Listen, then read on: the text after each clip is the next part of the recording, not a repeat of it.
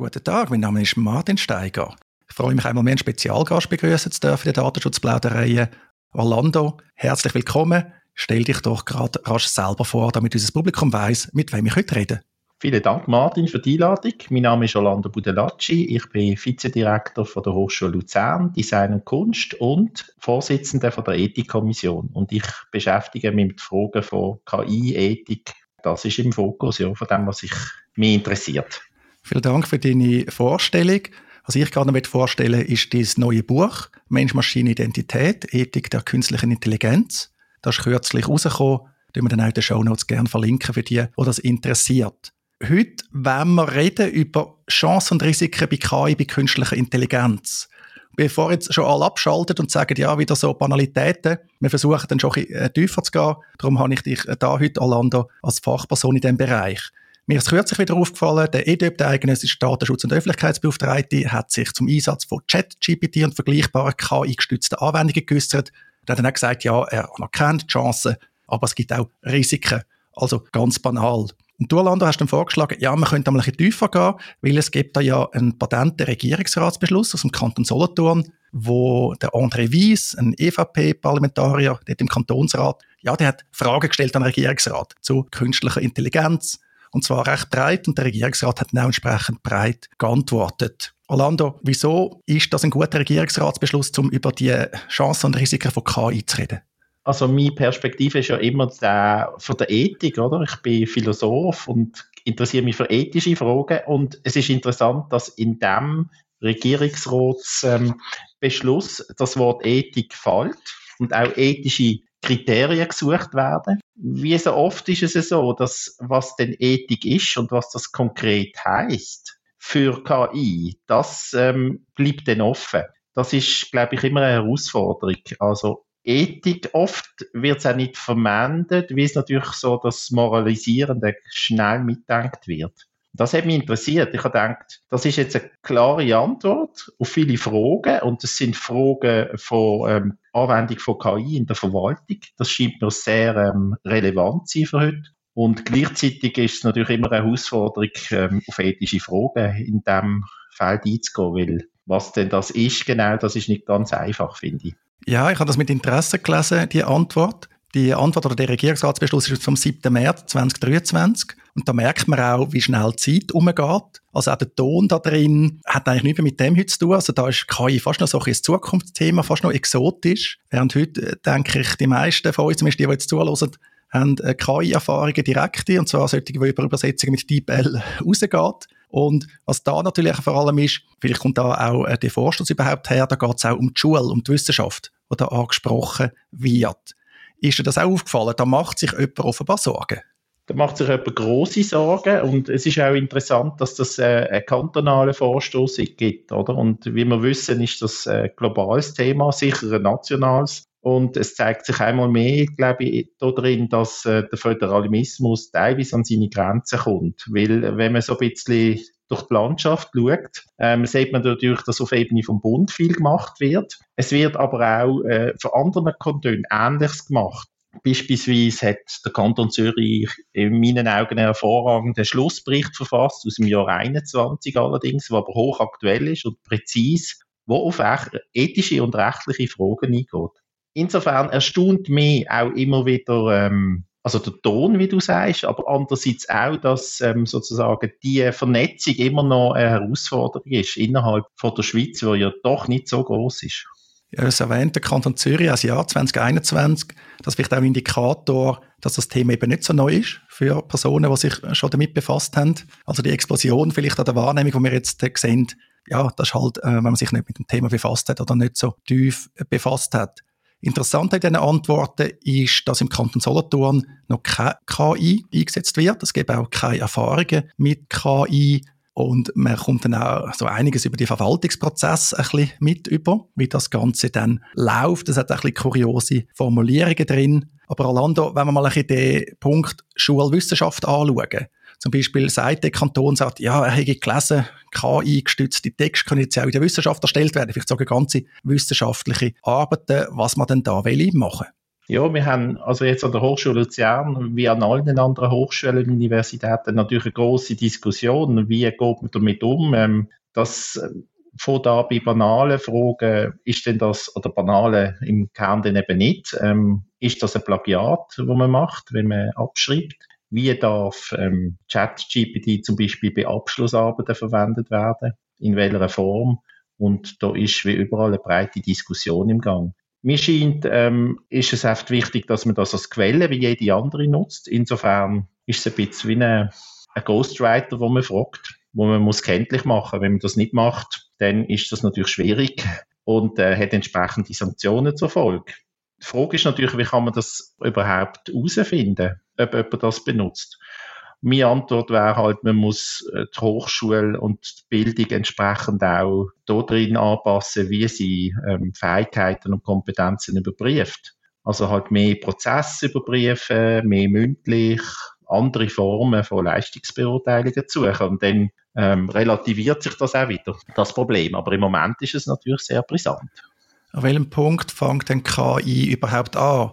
Ich frage auch, in Kürze gehe ich davon aus, werden wir überall KI integriert haben. Heute haben wir es zum Teil schon. Man geht dann vielleicht nicht mehr auf ChatGPT und dort einen Prompt eingeben, um etwas Bestimmtes zu machen, sondern es ist einfach integriert in der Software. Ganz banal, Rechtschreibprüfung. Da kommen wir heute schon Hinweise über, man könnte das stilistisch das eine oder andere verbessern. Die Hinweise sind sehr unterschiedlich. Wann hat man die Grenze überschritten, dass letztlich jede Software bis zu einem gewissen Punkt KI-basiert ist? Ja, das ist ein sehr wichtiger und guter Hinweis. Ich denke, in der Tat, ähm, KI meint ja in dem Fall maschinelles Lernen, Machine Learning, bestimmte Art und Weise, wie Algorithmen arbeiten und eingesetzt werden. Und das ist natürlich äh, überall schon der Fall. Insofern ist die Aussage in dem Regierungsratsbeschluss natürlich noch interessant, was heißt, es wird nicht eingesetzt. Es wird vielleicht nicht bewusst eingesetzt, wenn es draufsteht, aber faktisch, wie du sagst, ist es natürlich implementiert.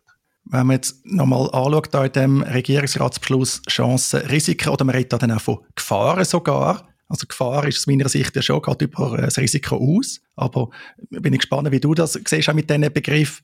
Immerhin finde ich gut. Also man hat fast gleich viele Chancen wie Risiken identifiziert, nämlich vier Chancen und fünf Risiken.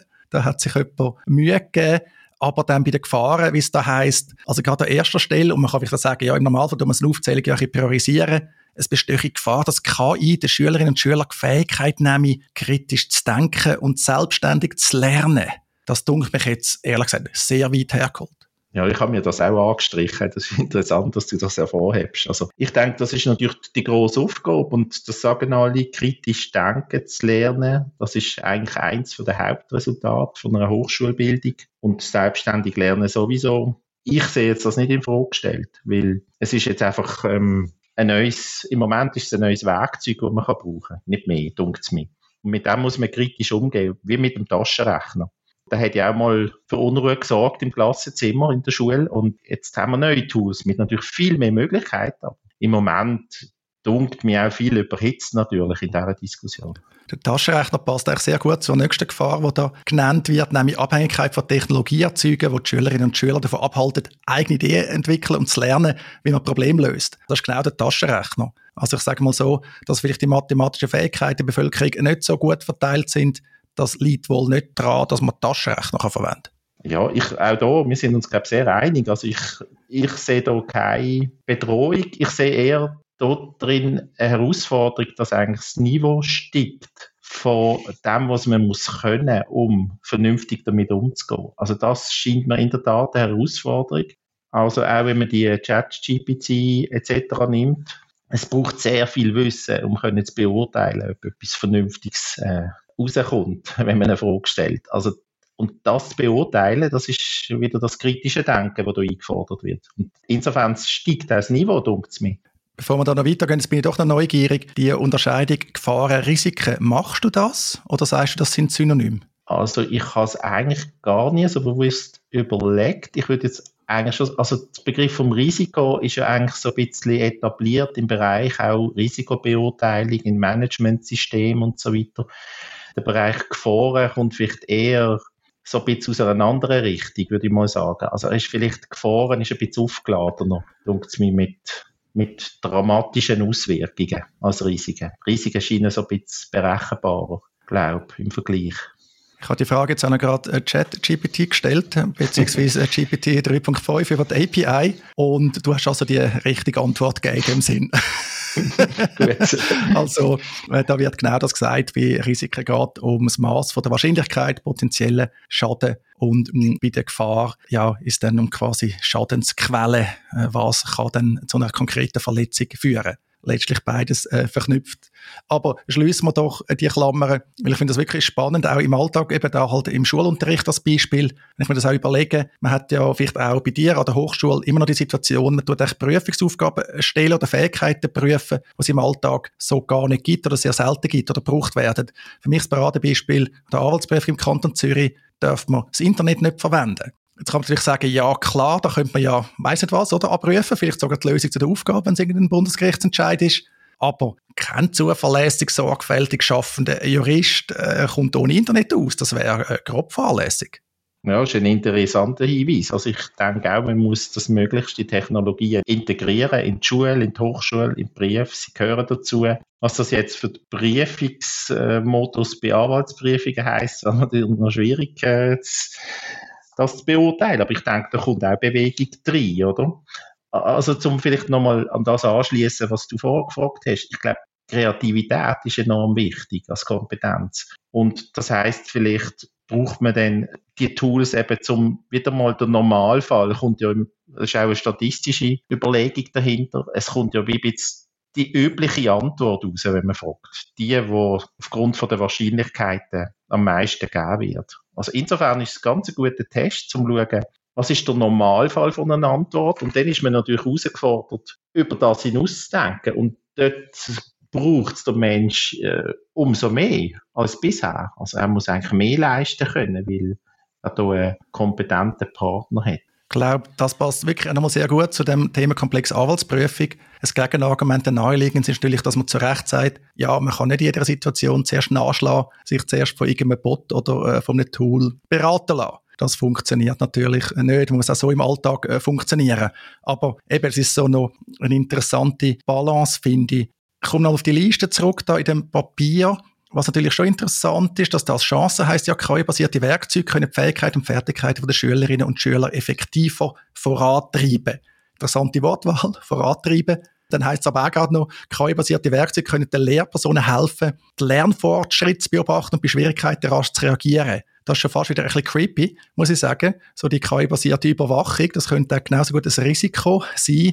Aber es stimmt, das ist für mich auch immer ein gutes Beispiel aktuell mit ChatGPT man kann einen Text zum Beispiel kopieren und sagen, korrigier den. Man kann aber auch sagen, korrigier den Text und sag mir jeweils, wieso du den Text korrigiert hast. Was ist falsch gewesen oder wieso willst du es verbessern? Das wäre für mich jetzt genau das Beispiel, wo das eben könnte funktionieren. Ob dann die Lehrpersonen KI-basiert über die Schulter schauen, weiß ich nicht. Also ich bin da auch gestolpert. Ich denke, dort ist die Herausforderung ähm, wirklich vom richtigen Einsatz. Und was du sagst, das richtige Verwenden von diesen Prompts mit Spruch, die richtigen Fragen, das ist ja eigentlich eine eigene Disziplin am werden, wenn ich so beobachte. Es gibt ja ganze Handbücher schon zum Erstellen von der richtigen Prompts oder es wird sogar verkauft, wenn man äh, als Dienstleistung anboten, wenn man einen bestimmten Prompt will, um bestimmte Resultate zu erzeugen. Also man sieht, ich glaube, was üblich ist bei Technologie, es ersetzt etwas und gleichzeitig braucht es äh, neue Fähigkeiten im Umgang mit dem. Insofern ist eigentlich Schule und Bildung immer gefragt, weil es gibt oft Verschiebungen. Ich sehe jetzt das mit dem Ersetzen ein bisschen gelassener, als ich es in der, äh, in der Diskussion beobachte. Es ist lustig, der Regierungsrat erwähnt auch so Anleitungen, Wobei in der gleichen Antwort ist auch noch die Rede, man hat da vom Kanton subventionierte pädagogische ICT-Supporter im Einsatz eben da drückt wieder so die Verwaltung durch.